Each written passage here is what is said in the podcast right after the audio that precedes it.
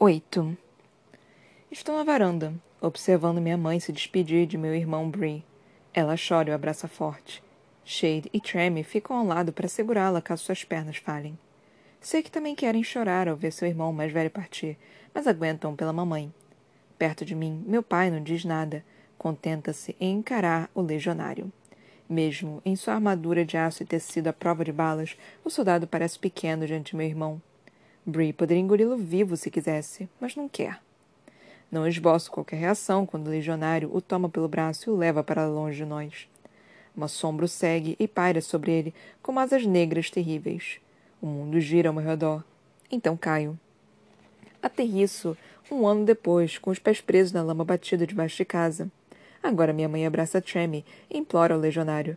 Shade precisa arrastá-la. Em algum lugar, Dissa chora pelo irmão predileto. Meu pai e eu permanecemos em silêncio, poupando as lágrimas. A sombra retorna. Dessa vez gira em torno de mim, bloqueando o céu e o sol. Aperto bem os olhos na esperança de que ele, ela vá embora. Quando os abro novamente, estou nos braços de Shade, abraçando meu irmão, o mais forte que posso. Aperto-me contra seu peito e estremeço. Uma dor aguda na orelha me faz recuar. Vejo gotas de sangue na camisa dele. Disse aí eu furamos a orelha de novo, com o presente que Shade nos deu. Acho que fiz errado, como sempre faço tudo errado. Dessa vez, sinto a sombra antes de vê-la. Tenho raiva. Sou arrastada através de um desfile de lembranças de todas as feridas recentes ainda por cicatrizar. Algumas parecem sonhos.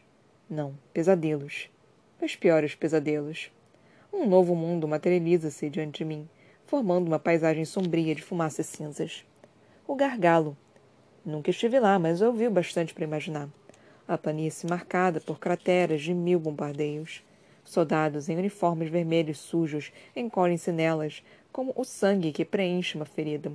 Flutuo sobre todos, examinando os rostos, procurando irmãos que perdi para fumaça e estilhaços. Bree é o primeiro a aparecer, lutando com o inimigo de azul numa poça de lama. Quero ajudar, mas continua a flutuar até perdê-lo de vista. Tremmy é o próximo, debruçado sobre um soldado ferido, tentando impedir que sangre até a morte. Nunca esquecerei os gritos de dor e frustração. Como com Bree, não consigo ajudar. Shade me espera na linha de frente, além mesmo dos guerreiros mais valentes. Está de pé no topo de pedra, sem se importar com bombas, armas ou exército de Lakeland, à espera do outro lado. Tem até ousadia de sorrir para mim. Posso apenas assistir ao momento em que o chão sob meus pés explode, reduzindo a uma nuvem de fumaça e cinzas. Parem! Consigo gritar. As cinzas tomam forma e se transformam na sombra. Fico envolta na escuridão até uma onda de lembranças me invadir novamente. A mão de Jason. O recrutamento de Killorn. Meu pai voltando quase morto da guerra. Elas se misturam num turbilhão de cores ofuscantes que fere meus olhos. Algo não está certo. As lembranças regridem através dos anos, como se assistisse a minha vida de trás para frente. Então vejo acontecimentos de que não me lembro. Meu primeiro encontro com minha irmã, aprender a andar, meus irmãos, ainda crianças, escondendo-me durante as broncas de nossa mãe. É impossível. Impossível, diz a sombra. Sua voz é tão cortante que tenho medo de que rache meu crânio. Caio de joelhos e sinto um chão de concreto. Depois tudo desaparece. Meus irmãos, meus pais, minha irmã, minhas lembranças, meus pesadelos. Concreto e barras de aço levantam-se ao redor. Uma cela. Levanta a duras penas, com a mão na cabeça dolorida. A visão aos poucos retorna ao foco. Uma pessoa olha para mim do lado de fora. Uma coroa brilha em sua cabeça. Eu me curvaria, mas posso despencar, diga a rainha Lara, para logo em seguida me arrepender. Ela é uma prateada. Não posso falar assim com ela. A rainha poderia me botar no tronco, negar comida, me castigar, castigar minha família. Não. Me dou conta com um horror crescente. Ela é a rainha. Pode simplesmente me matar. Pode matar todos nós. Mas ela não parece ofendida. Pelo contrário, esboça até um risinho. Sinto náusea quando cruzamos olhares e caio de joelhos novamente. Essa reverência já está boa. Ela silva, desfrutando da minha dor. Luto contra a vontade de vomitar. Alcanço as barras e cerro os punhos em torno do aço frio. O que está fazendo comigo? Não muita coisa agora. Mas isto. Ela passa as mãos pela grade e toca minha têmpora. A dor triplica sob seu dedo e caio contra as barras, quase inconsciente, sem conseguir levantar. É para evitar que você faça qualquer idiotice. As lágrimas despontam nos meus olhos, mas não as deixo cair. Tipo, ficar de pé? Consigo replicar. Não aguento pensar com tanta dor. Quanto mais ser educada. Ainda assim, dou um jeito de segurar uma torrente de palavrões. Céus. Mare Brown, controle sua língua. Como eletrocutar alguma coisa. Ela dispara. A dor diminui um pouco. Junto minhas forças e consigo chegar até o banco de metal. Só quando descanso a cabeça contra a parede fria de pedra é que dou conta das palavras da rainha. Eletrocutar. A lembrança retorna em pequenos fragmentos. Evangeline, o escudo elétrico, as faíscas e eu. Não é possível. Você não é prateada. Seus pais são vermelhos. Você é vermelha, seu sangue é vermelho. Resmunga a rainha, andando em círculo diante de minha cela. Você é um milagre, Mary Barrow. Uma impossibilidade. Algo que nem eu consigo entender. E já vi você por inteiro. Era você? Praticamente você fere enquanto eu ajeito minha cabeça. Você estava na minha mente, nas minhas lembranças, nos meus pesadelos.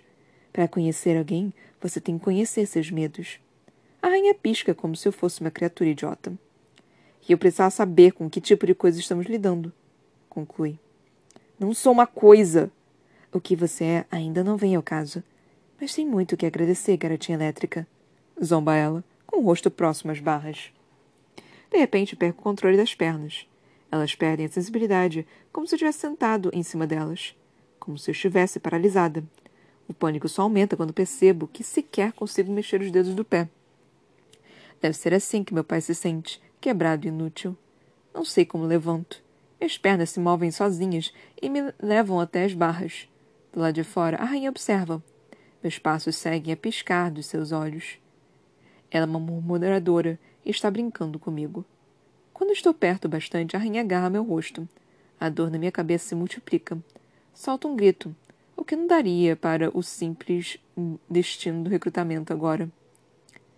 Você fez aquilo diante de centenas de prateados, pessoas que vão fazer perguntas, pessoas com poder. Ela sibila no meu ouvido, com um hálito enjoativamente doce. Esse é o único motivo para ainda estar viva. Minhas mãos se contraem e desejo que o relâmpago apareça de novo, mas ele não vem. Ela sabe o que estou fazendo e gargalha. Estrelas explodem atrás de meus olhos, ofuscando minha visão mas eu a ouço sair num farfalhar de seda. Minha vista retorna bem a tempo de ver seu vestido desaparecer na esquina do corredor, deixando-me completamente só na cela. Mal consigo voltar ao banco de tanto esforço para não vomitar. A exaustão chega em ondas, começa nos músculos e penetra meus ossos. Sou apenas humana, e humanos não foram feitos para lidar com dias como hoje. Sobressaltada, descubro que meu punho está nu. A fita vermelha sumiu, foi retirada. O que isso significa? As lágrimas mais uma vez despontam, mas não vou chorar. Ainda tenho muito orgulho em mim. Posso combater as lágrimas, mas não as perguntas. Não há dúvida que cresce no meu coração. O que está acontecendo comigo? O que eu sou? Abro os olhos e me deparo com o um policial me encarando lá de fora da cela. Os botões de prata do uniforme brilham sob a luz fraca, mas não são nada perto do reflexo produzido por sua careca. Você tem que dizer à minha família onde estou. Desabafo enquanto sento. Pelo menos eu disse que os amava. Lembro, revivendo nossos últimos momentos. Não tenho que fazer nada a não ser levar você até lá em cima. Responde ele, mas sem ser grosso. O policial é um poço de tranquilidade. Troque a roupa. De repente, noto que o uniforme meio queimado ainda pende no meu corpo. O policial aponta para uma pilha de roupas limpas próxima da grade. Ele vira de costas, permitindo-me ao menos uma vaga privacidade. As roupas são simples, porém finas e mais macias que qualquer outra coisa que tenha vestido. Camisa branca, calça preta, ambas decoradas com uma solitária faixa prateada de cada lado. Há sapatos também, um par de botas engraxadas que vão até o joelho. Para minha surpresa, não sequer uma linha vermelha nas roupas. Por quê? Não sei. Minha ignorância está virando rotina. Tudo certo, resmungo, calçando a segunda bota. Assim que a fecha, o policial se vira. Não ouço tilintar das chaves, mas também não vejo a tranca nas grades. Não sei muito bem como ele pretende me tirar desta cela sem porta. Contudo, em vez de abrir algum portão escondido, ele acena com a mão e as barras de metal se abrem. Claro. O carcereiro é. Magnetron, diz ele mexendo os dedos. E caso esteja se perguntando, a moça que você quase fritou é minha prima. Quase engasgo com o ar nos pulmões, sem saber o que responder. Desculpe. A palavra soa quase como uma pergunta. Peço desculpas por ter errado a mira. Ele responde, sem qualquer tom de ironia. Evangeline é uma vaca. É de família? Minha boca é mais rápida que meu cérebro. Engulo em seco quando me dou conta do que disse. Só que, em vez de me rebater por falar fora de hora, o rosto do policial se contorce no esboço de sorriso. Acho que você vai descobrir. Ele diz com seus olhos pretos e suaves. Meu nome é Lucas Samos. Siga-me. Não preciso perguntar para saber que não tenho escolha. Ele me conduz para fora da cela e subimos uma escada em espiral até nada menos que dois agentes de segurança. Sem uma palavra, eles me cercam numa formação bem ensaiada e me obrigam a ir com eles. Lucas permanece ao meu lado, marchando em sincronia com os outros. Todos mantêm as armas em punho, como se estivessem prontos para a batalha. Alguma coisa me diz que esses homens não estão aqui para me defender, mas para proteger os outros. Quando chegamos aos belos andares de cima, as paredes começam a escurecer estranhamente. Tingem-se, digo a mim mesma, lembrando o que Dizia contou sobre o palacete do sol. Os cristais de diamante podem ser escurecidos para esconder o que não deve ser visto. Obviamente, devo estar nessa categoria. Assusto quando percebo que as janelas mudam de cor, não graças a algum mecanismo, mas por causa de uma agente ruiva. Ela faz um gesto com a mão diante de cada parede porque passamos, e alguma força que sai dela sombreia os vidros. Ela é uma sombria, manipuladora da luz. Cochicha Lucas ao notar minha admiração. As câmeras também estão aqui. Minha pele se arrepia ao perceber seu olhar elétrico escaneando meus ossos. Normalmente, minha cabeça doeria sob o peso de tanta eletricidade, mas a dor não veio. Algo no escudo me transformou. Ou talvez tenha libertado alguma coisa, revelando uma parte de mim que por muito tempo mantive sepultada. O que sou? De novo a pergunta ecoa na minha cabeça, mais ameaçadora que antes. A sensação de eletricidade passa apenas quando cruzamos portas monstruosas. Os olhos não podem me ver aqui. O cômodo, além das portas, tem dez vezes o tamanho da minha casa, com palafitas e tudo. E, diante de mim, com seus olhos flamejantes queimando os meus, está o rei, sentado num trono de cristais de diamante, esculpidos no inferno de chamas. Atrás dele, uma janela cheia de luz do dia rapidamente escurece. Pode ser a última vez que vejo o sol. Lucas e os outros guardas me fazem avançar, mas não fico muito. Com apenas um olhar, o Magnetron conduz os outros para fora. O rei está sentado, com a rainha à esquerda e os príncipes à direita. Recuso-me a encarar mas sei que deve estar me observando, pasmo. Mantenho um olhar sobre minhas botas novas, focando para não ceder ao medo de meu corpo virar chumbo. De joelhos, a rainha murmura com a voz suave, como veludo. Eu deveria me ajoelhar, mas meu orgulho não deixa. Mesmo aqui, mesmo na frente dos prateados, na frente do rei, meus joelhos não se dobram. Não, contesto, reunindo forças para levantar a cabeça. Gosta da sua cela, menina? Tiberias pergunta. Sua voz preenche o salão, e o tom de ameaça das palavras é claro como o dia. Ainda assim, fico de pé. Ela inclina a cabeça e me olha como se eu fosse um experimento intrigante. O que querem comigo? Reúno forças para perguntar. A rainha aproxima o rosto de Tibérias. Já disse, ela é vermelha dos pés à cabeça. O rei, porém, faz ela se calar com apenas um gesto, como se espantasse uma mosca. Ela morde o lábio e recua apertando as mãos. Bem feito. O que quero de você é impossível. Dispara Tibérias. Um ardor tênue em seu olhar revela o desejo de me incinerar. Lembra das palavras da rainha. Bom, não fico triste por você não poder me matar. O rei ri. Não disseram que você era esperta. Sou inundada de alívio. A morte não está à minha espera aqui. Ainda não. Ele lança ao chão uma pilha de papéis, cheios de anotações. A primeira folha traz as informações de costume. Meu nome, data de nascimento, pais e uma manchinha marrom de sangue. Também é uma foto minha, a mesma da identidade. Encaro aquela imagem de mim mesma, aqueles olhos aborrecidos, cansados de esperar na fila da fotografia. Como gostaria de mergulhar na foto, na garota cujos únicos problemas eram o recrutamento e a barriga vazia. Mare Molly Barrow, nascida em 17 de novembro de 302 da Nova Era, filha de Daniel e Ruth Barrow. Tiberias começa a recitar de cor, expondo minha vida. Desempregada, será recrutada no próximo aniversário. De vez em quando, vai à escola, suas notas são baixas. E tem uma lista de infrações que levariam à cadeia na maioria das cidades. Roubo, contrabando, resistência à prisão são apenas algumas. Resumindo, você é pobre, rude, imoral, limitada, simplória, amarga, teimosa, uma chaga em seu vilarejo e em meu reino. Leva um tempo para assimilar o choque de palavras tão francas. Mas não contesto. Ele tem toda razão. O rei levanta, e essa proximidade posso ver que sua coroa é extremamente afiada. As pontas podem matar. Ele prossegue. Contudo, você também é algo mais. Algo que não posso compreender. Você é tanto vermelha quanto prateada. Uma peculiaridade com consequências fatais que é incapaz de entender. Então, o que faço com você? Ele está me perguntando mesmo. Me deixa embora. Não vou dizer uma palavra a ninguém. O riso agudo da rainha interrompe minha fala. E as grandes casas também farão silêncio? Vão esquecer a menininha elétrica de uniforme vermelho?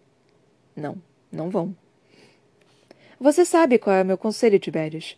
A rainha acrescenta. Resolve nossos dois problemas. Deve ser um conselho ruim, pelo menos para mim, porque Cal cerra o punho. O movimento chama minha atenção e finalmente o encaro.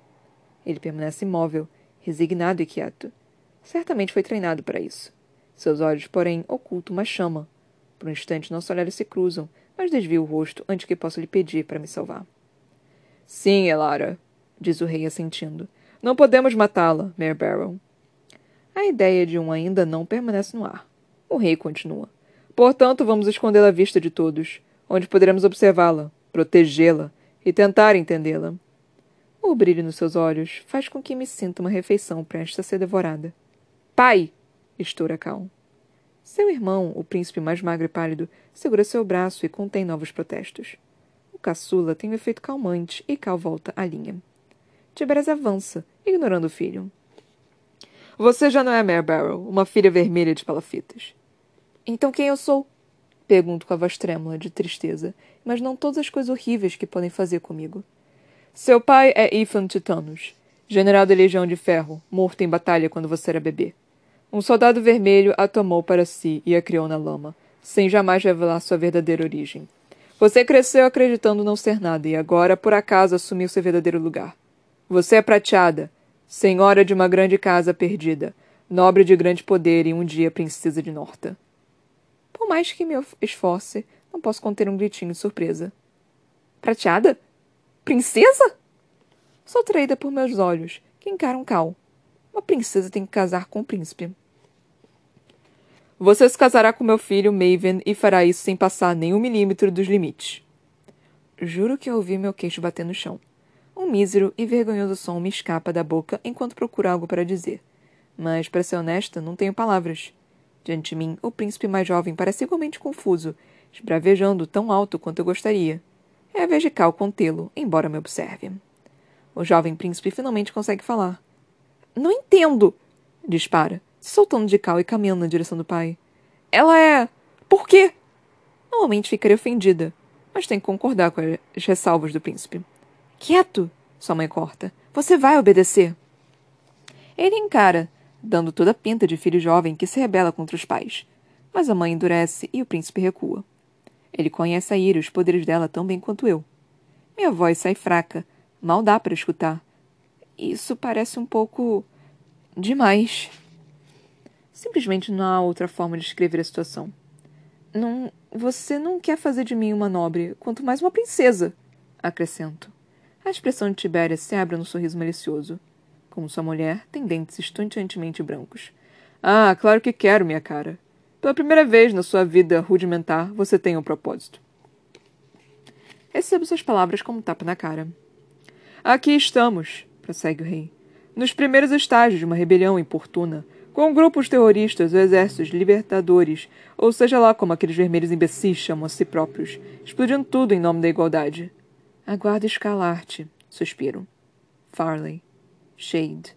Assim que os nomes vêm à minha cabeça, rezo para que a rainha fique longe dos meus pensamentos. Eles bombardearam. A capital, sim. O rei me interrompe, dando de ombros e coçando o pescoço. Meus anos de ladra me ensinaram muitas coisas. Quem transporta mais dinheiro, quem não vai notar você e quem é mentiroso. O rei é um mentiroso. Concluou vê-lo dar de ombros mais uma vez. É uma tentativa de fingir desdém, mas não funciona. Mas não funciona.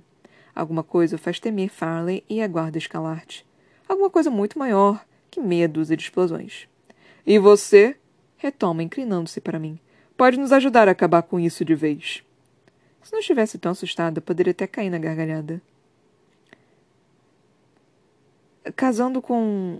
Perdão, qual é seu nome mesmo? As bochechas do caçula ficam pálidas. Suponho que seja a maneira de os prateados corarem, afinal, o sangue deles é prateado. Meu nome é Maven, diz ele com calma e suavidade. Como Cal e o pai, seu cabelo é preto brilhante, mas as semelhanças param por aí. Enquanto os dois primeiros são grandes e musculosos, Maven é lânguido e tem olhos claros como água. E ainda não entendo.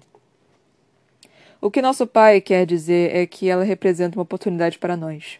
Cal intervém para explicar. De frente do irmão, sua voz é forte e impõe respeito. É a voz de um rei. Se os vermelhos a virem elevada ao nosso patamar, uma prateada de sangue, mas vermelha de criação, talvez se acalmem. É como nos antigos contos de fadas, a plebeia que se torna princesa. Ela é campeã dos plebeus. Os vermelhos podem se espelhar nela e não nos terroristas. Então Cal conclui num tom mais ameno. Essas palavras são mais importantes que todo o resto. Ela é uma distração. Só que isso não é um conto de fadas, nem mesmo um sonho. É um pesadelo. Vou passar o resto da vida presa, forçada a ser outra pessoa, forçada a ser um deles. Um fantoche, um espetáculo para manter o povo feliz, quieto e oprimido. E se criarmos uma boa história, as grandes casas também ficarão satisfeitas. Você é filha perdida de um herói de guerra. Que honra maior poderíamos lhe dar? Encaro seus olhos com uma súplica silenciosa. Cal já me ajudou uma vez. Talvez possa fazer o mesmo de novo. Mas ele balança a cabeça leve e vagarosamente. Não pode me ajudar aqui.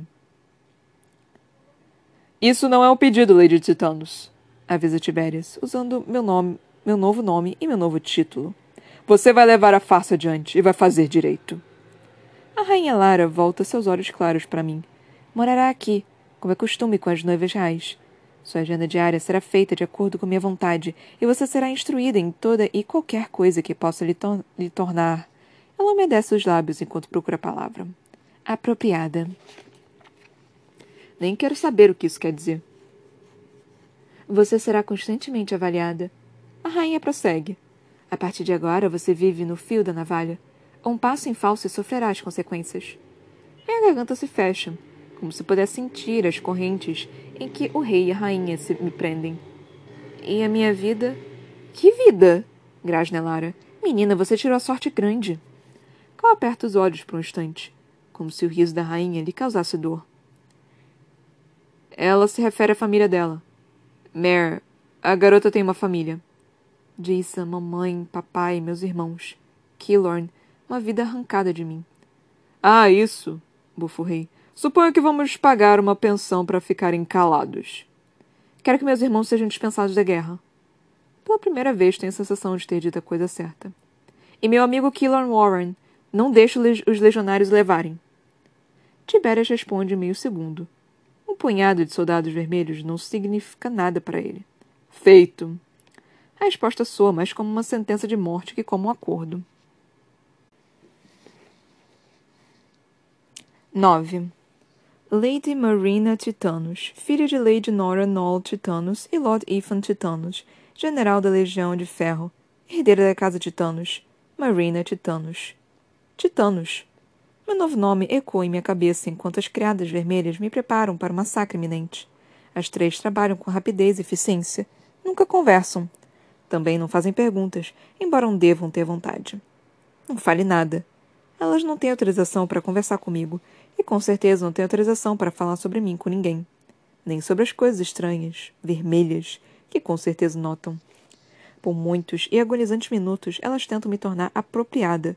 Tomam banho, me vestem, me transformam na bonequinha que devo ser. O pior é a maquiagem, especialmente o produto branco e grosso que aplicam à minha pele. Usam três potes para cobrir o rosto, o pescoço, o colo e os braços com esse pó úmido e brilhante. Ao me encarar no espelho, fico com a impressão de que todo o calor foi sugado de meu corpo, como se o pó ocultasse a temperatura da minha pele. Respiro fundo quando me dou conta de que não posso mais corar, de que preciso esconder o rubor da minha pele. O sangue vermelho. Vou fingir que sou prateada e, de fato, quando termino de pintar meu rosto, fico bem parecida com uma. A nova pele pálida, os olhos e lábios escurecidos,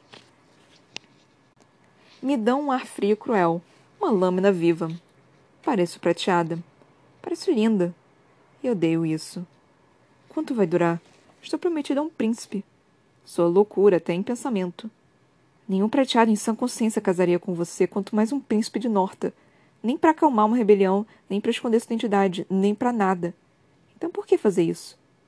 Quando as criadas me pegam e me enfiam num vestido de gala, tenho a sensação de ser um cadáver vestido para o funeral. Sei que não estou longe da verdade. Vermelhas não casam com príncipes prateados. Jamais usarei coroa e sentarei no trono. Algo vai acontecer. Um acidente, talvez.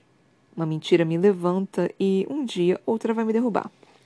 O vestido de tons de lilás escuros, salpicados com prata, tudo feito de seda e bordados. Todas as casas têm uma cor. A imagem do arco-íris de famílias me vem à mente. As cores de Tchano, minha casa, deveria ser lilás e prata. Uma das criadas toca meus brincos, na tentativa de arrancar o último pedacinho da minha antiga vida. Surto de medo. Não toque neles! A moça dá um salto para trás e pisca atônita. As outras duas congelam com meu grito. Ah, perdão, eu. Um prateado, não pedirei desculpas. Limpo a garganta e me recomponho. Deixo os brincos. Minha voz sai forte e dura. Nobre. Você pode trocar tudo, menos os brincos. As três peças de metal barato, cada um de um irmão, não vão a lugar algum. A cor combina com você. Olho para trás e dou com as criadas curvadas em reverências idênticas. De pé, diante delas, está Cal. De repente, fico feliz com o fato de a maquiagem cobrir o vermelho das minhas bochechas. Com um movimento rápido da mão, ele as dispensa, e elas correm do quarto como ratos fugindo do gato. Sou meio nova nessa coisa de realeza, mas não sei se você deveria estar aqui. No meu quarto. Digo, forçando o máximo de desdém que consigo na minha voz. Afinal, a culpa por eu estar nessa bagunça é toda dele. Cal dá uns passos em minha direção, enquanto eu, por instinto, dou um passo para trás. Meus pés enroscam na bainha do vestido e tenho que escolher entre ficar parada ou levar um tombo.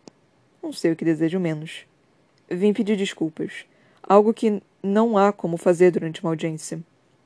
Ele interrompe sua fala ao perceber meu desconforto. Um músculo se contrai em seu rosto. Cal me examina com um olhar, talvez acordando a garota perdida que tentou bater sua carteira apenas uma noite. Não pareço com ela em nada agora. Sinto muito ter envolvido você nisso, Mer. Marina. O nome até soa errado. É assim que me chama agora, lembra? Que bom que Mer é o apelido adequado. Não acho nada em mim adequado. Os olhos de Cal me atravessam. Minha pele arde sob seu olhar. O que achou de Lucas? Ele diz afinal, recuando educadamente. O guarda Samos, o primeiro prateado decente que conheci aqui. Ele é normal, acho. Talvez a rainha resolva trocá-lo se eu revelar como foi gentil comigo. Ele é um homem bom.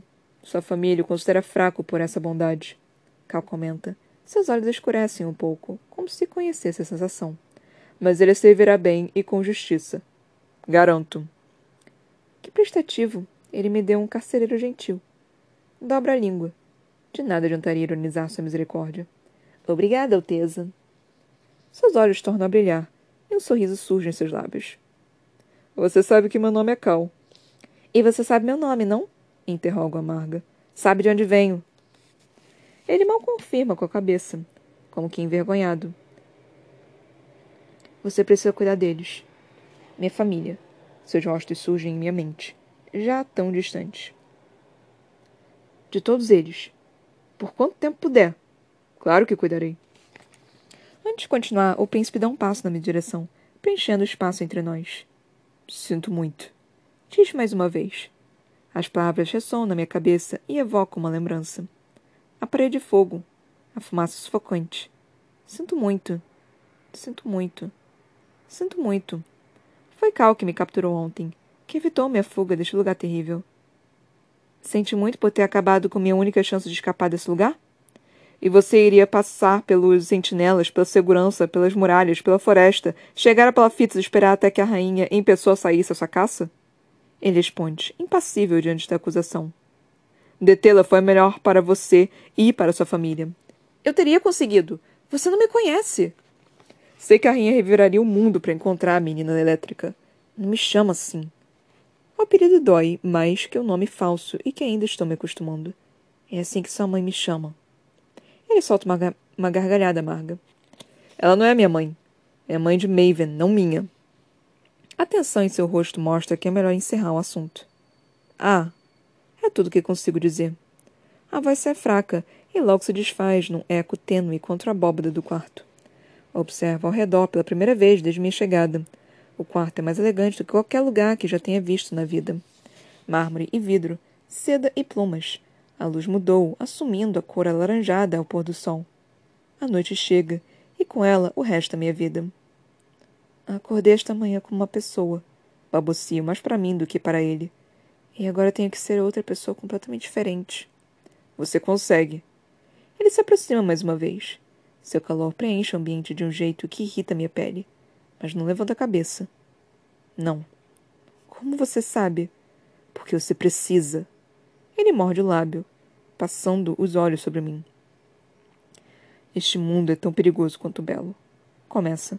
Quem não é útil, quem comete erros, pode ser descartado. Você pode ser descartada. E serei, algum dia. Mas essa não é a única ameaça diante de mim.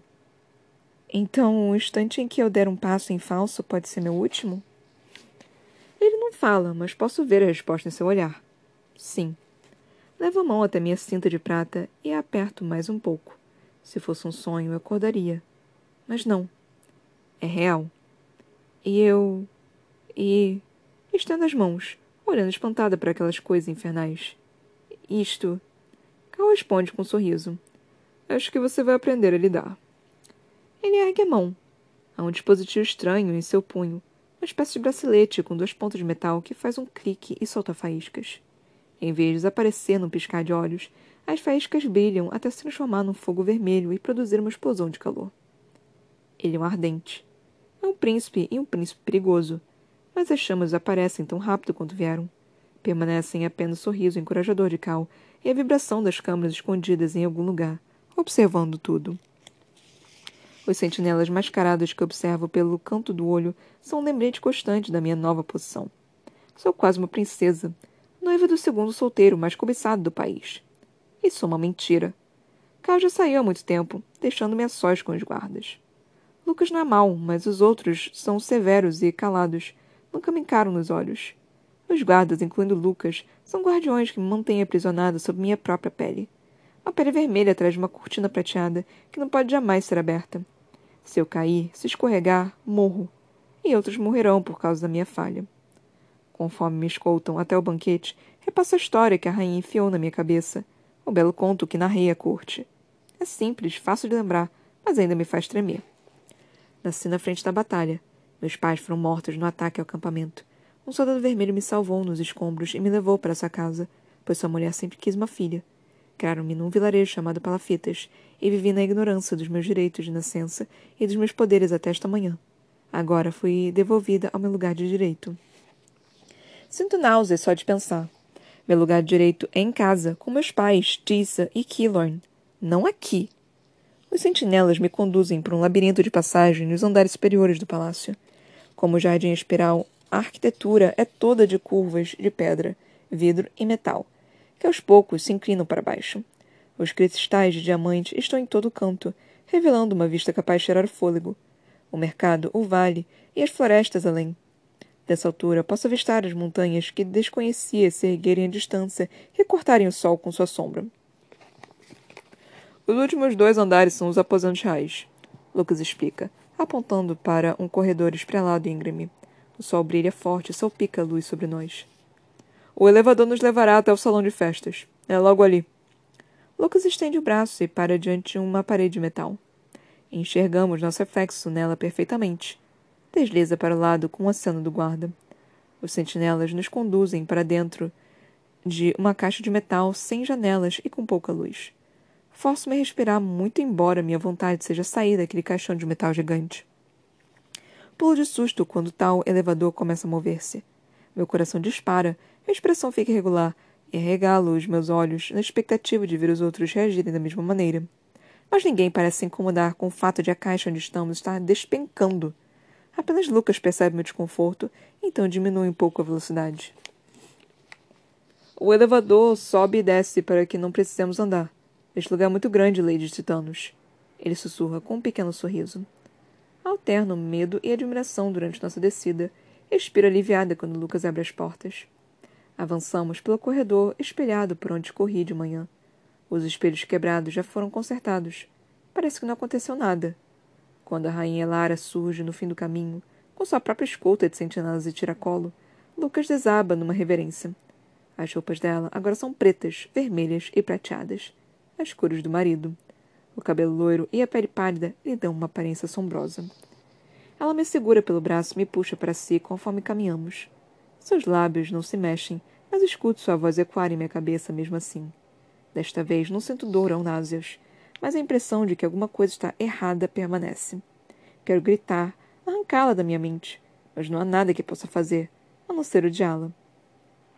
Os titanos eram uma família de oblívios. Sua voz soa onipresente, podiam explodir as coisas com um toque, como a Lerulan na prova real. Tento lembrar da garota, Elara projeta uma imagem dela diretamente no meu cérebro. É apenas um flash, uma vaga figura, mas ainda assim distingo uma jovem de laranja explodindo rochas e areia como se usasse bombas. Sua mãe, Nora Noel, sua mãe, Nora Noel, era uma tempestuosa como o restante da casa Noel. Os tempestuosos podem controlar o clima até certo ponto. Não é comum, mas a união de ambos resultou no seu poder único de controlar a eletricidade. Não diga mais nada caso alguém pergunte. O que você realmente quer de mim?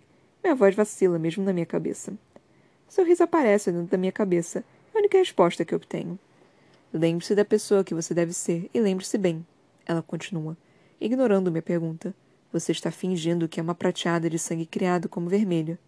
Você é agora vermelha na cabeça, prateado no coração. Um calafrio de pensamentos percorre meu corpo. De hoje até o fim de seus dias, você precisa mentir. Sua vida depende disso, menininha elétrica.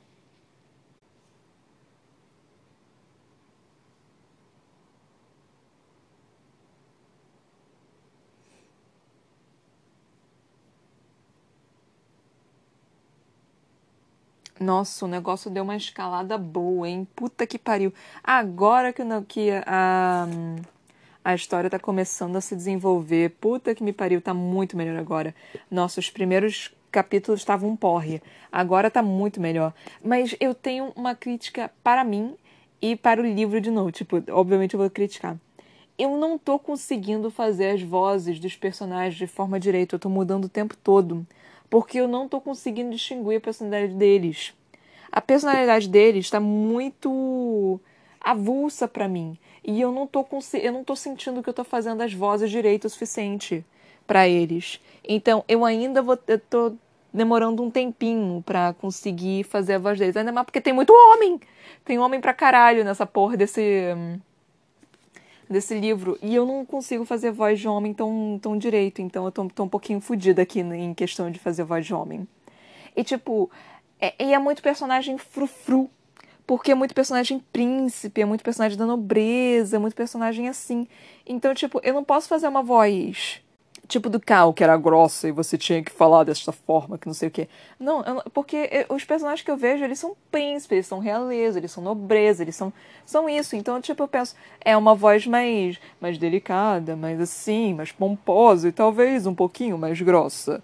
E, então, eu tento fazer dessa forma, mas eu não consigo, porque todos os personagens são assim e eles têm uma eles têm personalidade, só que eles não, só que ao mesmo tempo não é essa personalidade. Tipo, o Cal, por exemplo. Então, eu estou tentando fazer uma voz um pouco mais assim assim, mas mesmo assim não dá certo, porque até nesta voz parece um pouco pomposa demais para Cal, e Cal não tem esta voz. Então, na minha cabeça não funciona. Na minha cabeça essas vozes que eu tô fazendo não tá funcionando. Então vai mudar a porra toda. Porque, tipo, só a Mare. A Mare que eu tô tendo aqui, tipo, é a personagem principal geralmente é a minha voz, só que um pouco mais com ânimo, né? Tipo, eu tento manter uma voz mais neutra lendo o, a narrativa e uh, aí eu, eu uso mais chilique na hora que eu, que eu tô lendo a, o personagem. Mas até isso eu acho que tá errado. Até isso eu acho que eu deveria colocar alguma coisa a mais na Mare. Porque, tipo, ela, é, ela ainda me parece apática. Mesmo a personalidade dela. Porra. A personalidade dela. Personalidade. Caralho! Personalidade dela agora está maravilhosa. Agora tá assim, tipo. Finalmente ela tem algum tipo de personalidade. Porque antes ela era uma meba. Agora, tipo, foi muito nada assim, do nada ela resolveu ter, brotar a personalidade dela, porque antes ela não fazia pão nenhum, tipo, ah, então, né, eu tô indo, tá, tudo bem. Ah, então, né, eu vou morrer, tá, tudo bem. Ah, então, né, isso vai acontecer, tá, tudo bem. Antes não tava assim. Agora ela ganhou fogo no rabo, eu só tô tipo, boa, Mer, boa, Mer, boa, minha filha, assim que eu gosto, parabéns, personalidade, assim que é bom. Então tá bom, agora está bom, agora está legal, agora está divertido. Agora o negocinho está começando a caminhar de uma forma boa, de uma forma interessante, de uma forma bacana. Agora está caminhando. Eu gosto quando começa a caminhar. Quando, antes estava muito perdido, estava muito louco, loucura. Agora o negócio está começando a, a entrar num, num, negócio que eu nem esperava que fosse chegar nessa fase, para falar a verdade, de tipo, ah, é. Você agora vai. Você na verdade era uma filha esquecida, né? Que foi da, da guerra do Titanos e você na verdade é prateada e não sei o que. Inventando toda a história, né, pra ela. E eu só fiquei tipo. E, e eu só me questionando, mano, você tá inventando a história. Mas. Então, como exatamente que ela tem poder? Tipo, ela não é prateada. Nós sabemos que ela não é prateada. Pelo menos a gente acredita que ela não é prateada. Não faz o menor sentido ela ser prateada. É, ela deve ter sangrado em algum momento da vida dela, né? Não é possível. Então, assim, não saiu sangue prata. Não, não saiu sangue prata, é sangue vermelho. Então, assim, nós sabemos que ela não é. Isso quer dizer que talvez, talvez, os prateados mentiram falando que os vermelhos não tinham poder. Só que, na verdade, os vermelhos também têm poder, mas. É, os prateados meio que usaram o telecoteco deles e falaram, tipo, é, para os vermelhos acreditarem que eles não têm poder para que eles possam ser escravizados? Será que tem alguma coisinha desse tipo aí? Será, será, será? Que tem algo nesse nível, talvez? Tô, tô, tô, tô quente? Tô quente? Tô, tô perto? Não sei. Enfim, ainda tem muita coisa para acontecer nesse, nessa saga pra, pra poder ver o que, que vai acontecer. Porque, tipo, é, mesmo tendo bastante coisa que pode acontecer, ao mesmo tempo, como que você vai tornar isso interessante? Eu estou curiosa. Porque a Mare agora vai estar na corte. Ela vai ter que aprender a, a meio que virar uma princesa, né? Tipo, virar uma dama, uma, uma senhora, uma, uma dondoca. Ela vai ter que aprender a fazer isso. Será que isso é divertido de se ler? Tipo, cara, é a Mare, né? A Mare mesmo ela não tendo a melhor personalidade do mundo, ela tá, tá conseguindo essa personalidade, né? Ela é um pouco, ela é um pouco boba, ela é meio bruta. É, e eu tô gostando dela. Tô começando a gostar dela. Ela não é, tipo, meu personagem favorito, né? Eu gostei um pouco do, do, do, do príncipe mais novo. Eu primeiro fiquei com medo dele, porque eu pensei que ele fosse ser um, um bastardo cruel.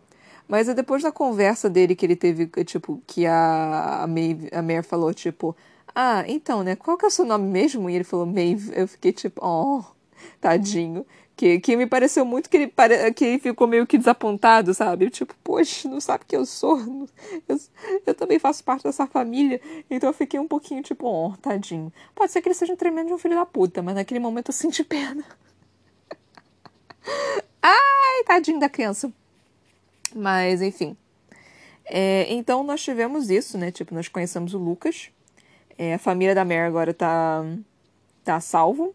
Killorn tá a salvo. Os irmãos agora também estejam, talvez estejam a salvo. Talvez o Shade se encontre com a Mare de alguma forma e comece a entrar nessa, nessa questão do, da Guarda Escarlate. O rei mentiu sobre alguma coisa, né? É, sobre a questão da Guarda Escarlate que aí entra de novo a minha questão de que talvez os vermelhos, na verdade, tenham poderes e os prateados simplesmente tenham escondido isso deles. E aí eles ainda não saibam, e ele tá com medo disso, dessa, dessa rebelião que tá acontecendo, porque se eles começarem a se rebelar, eles podem descobrir que eles têm poderes, e aí isso pode ser um problema para os prateados. É... A, a Victoria Aveyard também tá meio que empurrando o Cal com a. Qual é o nome dela? Mare. Com a Mare.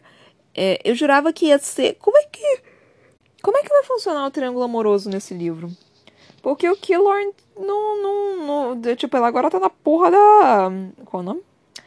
Da, do palácio. Como é que vai ter uma relação com o Killorn aqui? Como é que vai ter, tipo, eu te amo, Mare Barrow? Como é que vai ter isso? Se ela agora tá no palácio e vai ter que. Como é que ela vai sair do palácio? Vai acontecer alguma merda nesse final que ela vai sair do palácio, tenho certeza. Vai acontecer alguma coisa aqui nesse, nesse livro. Vai acontecer alguma coisa do tipo de revolução que vai ser que nem Far Cry 4, que vai ter que tirar ele do, do palácio. É, ela do palácio. é porque no Far Cry é, é, é ele. Enfim. Vai ter que algum, acontecer alguma coisa desse tipo. Eu tenho quase certeza que alguma coisa desse tipo vai, vai acontecer. Eu não sei o que, que pode acontecer no meio. Porque, tipo, sério, o que, o que, que pode acontecer? É, vai ser dia a dia? Vai ser ela tentando descobrir mais sobre ela, sobre os vermelhos, sobre. Não sei, mano. O que, que pode acontecer aqui? Eu realmente não sei. É, o que, o que, que vai acontecer? Ai, meu Deus do céu. Eu tô confusa. É, vai ter que ser o dia a dia. Até porque a Mary não me parece ser o tipo de pessoa que tá afim de batalhar, né? Pra para ter algum tipo de revolução nem nada. Ela tá. Ela, ela, é muito Maria vai com as outras, sabe? Tipo, é, é, é plâncton, ela é meio plâncton. Tipo, a onda vai, vai batendo e, e pra onde a onda vai batendo, ela vai indo. Ela é meio plâncton, tipo, obviamente ela tem. Ela é um pouquinho sassy, né? Tipo, ela fala as coisas que ela pensa, um pouco, né? Não é sempre não. Ela fala algumas coisas que ela pensa, ela tem esse questionamento todo, mas, assim, ela é bem plâncton, tipo, vai pra cá e ela vai, vai pra lá, ela vai. É meio que assim. É, ela não pensa do tipo, caralho, eu tenho que fugir daqui, o caralho, eu tenho que pensar numa forma de ajudar, o caralho, eu tenho que. É, talvez eu possa ajudar na guarda escalar de alguma forma, ou nossa, isso daqui é muito errado, ou meu Deus, o que, que eu faço agora? Ela, ela não tem muito esse pensamento. Ela não tem, tipo, visão de futuro. Ela é muito agora, né? Tipo, agora isso está acontecendo. Eu tenho que lidar com isto agora. É, o que às vezes não é uma visão ruim, mas nesse caso acaba sendo, tipo, porque ela é, é levada, sabe? Tipo, agora é este. E eu estou sendo simplesmente levada. Enquanto eu não descubro o que é para fazer, eu vou apenas seguindo a onda. É mais ou menos isso que acontece.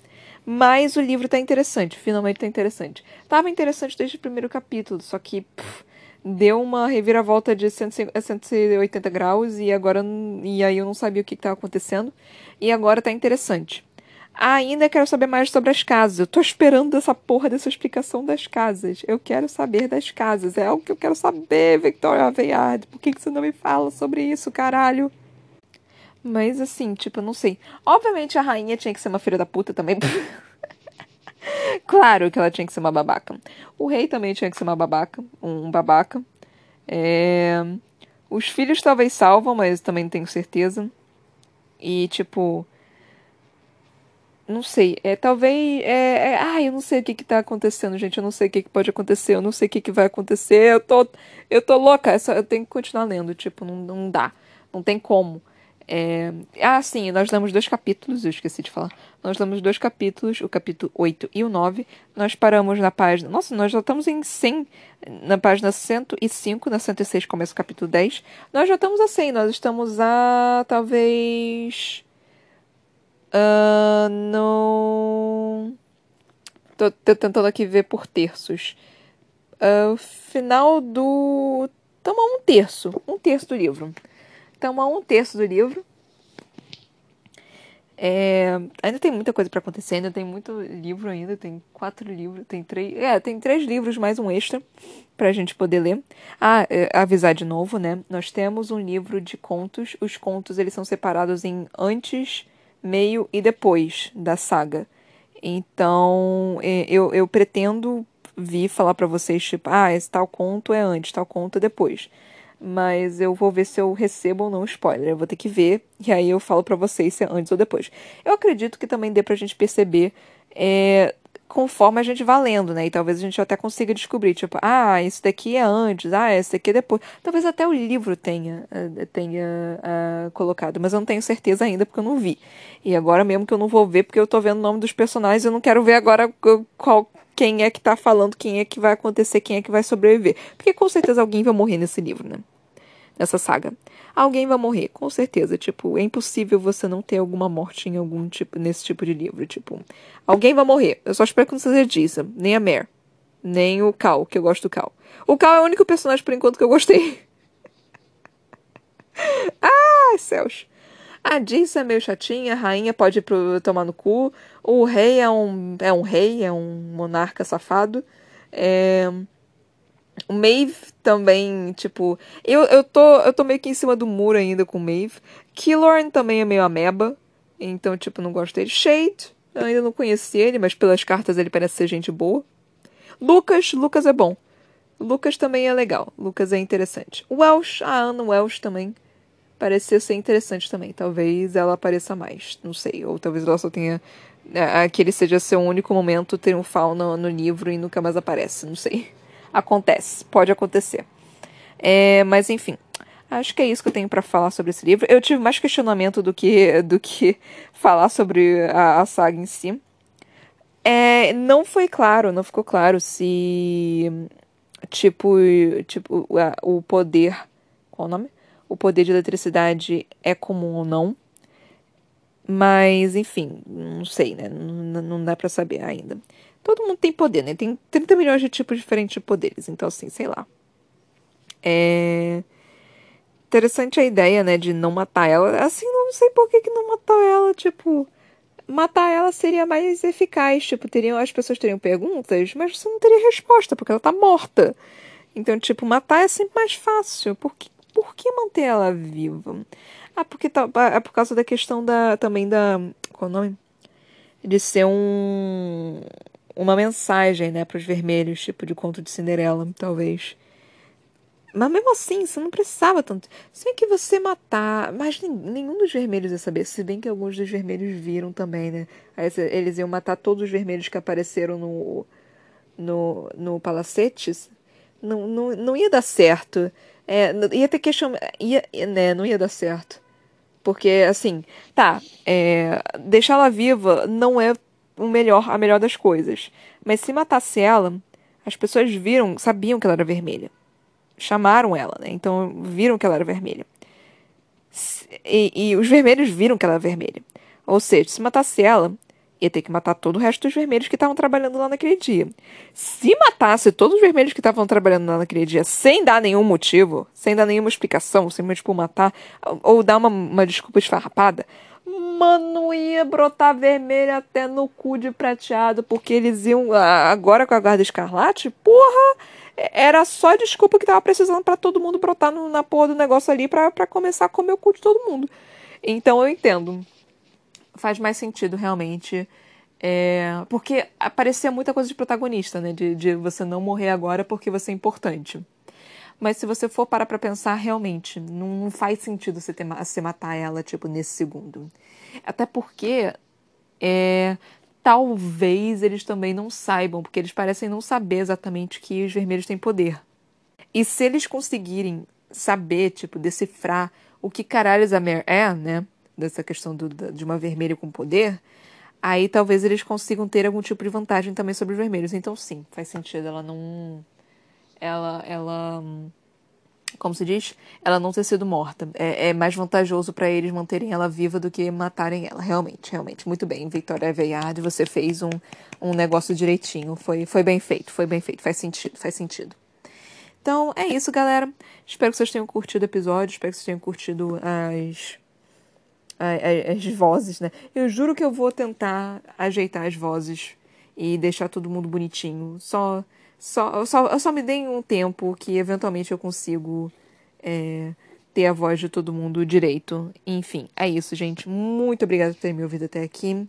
Espero que vocês tenham curtido. Até a próxima. Beijinhos e tchau, tchau.